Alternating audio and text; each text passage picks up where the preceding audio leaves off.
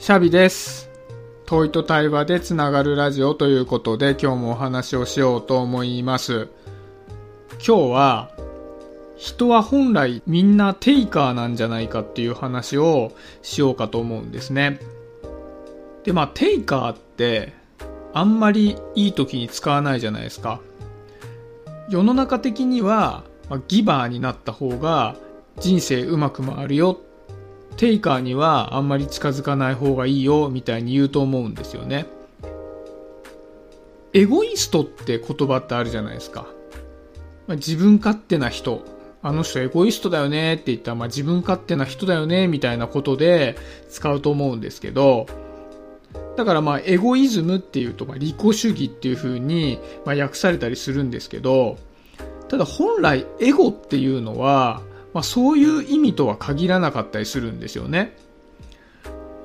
昔、まあ、精神分析で有名だった、フロイトっているじゃないですか。で、フロイトは、エゴっていうのを別の考え方で話をしていたんですね。彼が言うには、まあ、人間の中には、S っていうのと、エゴっていうのと、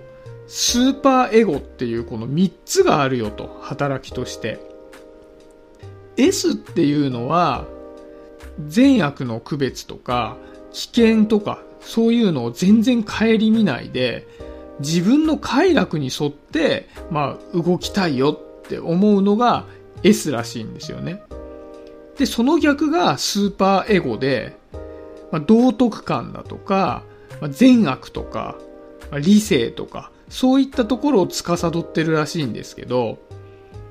エゴっていうのは、それを調整する役目っていう風に、まあ、フロイトは思ってたらしいんですね。要は自分の快楽に沿ってみんな動きたがるんだけども、それだと、まあ、危険だったり、社会でうまくやれなかったりするから、それをスーパーエゴが、いや、それじゃダメだぞと。そういうは悪いことだからやらない方がいいぞとか、危険だからそういうことはしない方がいいぞ、死んでしまうぞっていうのを調整して、まあ、普段の行動を、まあ、エゴっていう形で律していますよみたいなことらしいんですよね。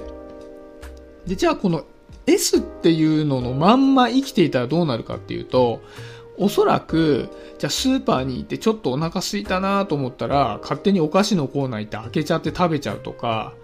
じゃあ赤信号だからちょっと待とうと思えなくて、もう車が走ってようが何しようが向こうに行きたいと思ったら歩いてっちゃって車にひかれちゃうとか、まあそんな風になっちゃうと思うんですよね。でもそんなんだったら生きていけないから、まあスーパーエゴっていうところでそれはいかんよと。そういう風にやって、で、まあ道徳感とかだけじゃ逆に生きてもいけないから、そこを調整して自分の快楽と、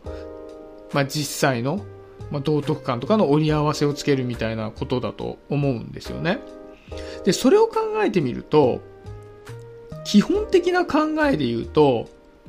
ギバーっていうのは人間の本質ではなくて、もともとはこの S に沿って自分の快楽に従って行動をしたいっていうのがあるってことじゃないですか。だから、もしギバーになろうと思ったら、そういった人間の本質に背いて、まあ、こうならなきゃいけない、こういう風にした方がいいと言われているからしようみたいな感じで、人間の本質をちょっとねじ曲げて、行動しなきゃいけないってことだと思うんですよね。だから僕は、そうではなくて、一旦本来自分はテイカーなんだっていうことを認めた上で生きていた方が、しっくりくるなというふうに思うんですね。で、本来自分がテイカーだっていうふうに思ったとしても、やっぱり、例えば人の役に立って嬉しいなとか、ああ、この人のこと好きだから心の底からこの人の応援をしたいなとか、何かをしてあげたいなとかって思うことってあるじゃないですか。テイカーだったとしてもね。で、これは事実なわけじゃないですか。で、こういった、まあ人の役に立って嬉しいなとかっていうのがあるよねっていうことが前提の上で、一つちょっと紹介したい話があるんですけど、近内裕太さんっていう方が、世界は贈与でできているっていう本を書いたんですね。で、この本僕大好きで、いろんな人にこの本を勧めて、感想を聞いて回ったりしてたんですけど、その中に、ある言葉が出てくるんですね。でそれは、非贈与感っていう言葉なんですよね。でどういう意味かっていうと、贈与を受けているっていう感覚って意味なんですよ。非贈与感、贈与を受けている感覚っていう風な意味なんですけど、これは、人って知らず知らずのうちに人からいろんなものを受け取っているんだ。だから、自分はなんかいろんな人から恩恵を受けているな、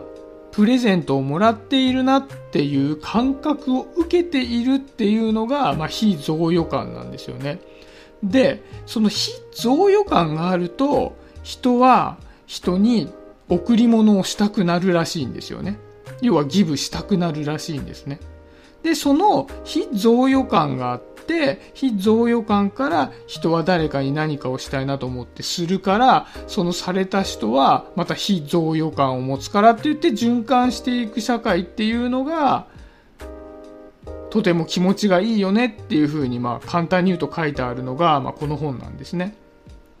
で、その本の中で、すごくこの特徴的なことが書いてあって、非贈与感のない贈与は疲弊するって書いてあるんですよね。要は自分が何かをいろんな人から受け取ってしまっているなっていう感覚がないのに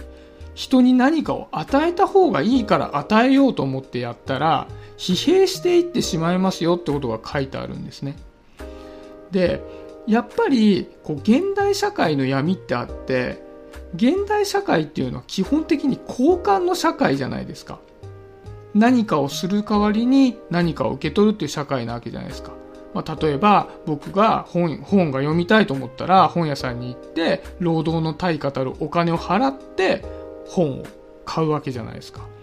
だから基本的にはやっぱり交換をするっていうのに僕らは慣れてしまってるんですよね。だから慣れてしまっていると人から受け取っているっていう感度が鈍くなって、非贈与感っていうのを持ちづらくなるような気がするんですね。で、おそらくこのギバーになった方がいいみたいな価値観っていうのは、受け取っている感覚が鈍くなっているから、人は誰かに何かを与えるっていう気持ちが少なくなっていると。でも本当はギブで循環していた方がいいから自分から与えられる人になろうねっていう順番なんだと思うんですけどこの理屈で言うとやっぱり非贈与感がなくても贈与をして始めた方がいいって感覚になってしまうので結構この手段ベースで物事を考えてしまうと結構疲弊してくるんだろうなっていうふうに思うんですよね。でやっぱり、まあ、ここからは僕の感覚の話なんですけどこうやって音声配信をしているとめちゃめちゃ非贈与感感じるんですよ。で、それは誰かが僕にプレゼントをあげようと思ってプレゼントをくれているんではなくて、まあ、僕の配信なんてね、こうやって自分好き勝手喋ってるだけなのに、そういった配信に感想をくれたり、毎月毎月、じゃあ僕が誘ったら、まあ、一緒に配信に参加をしてくれたり、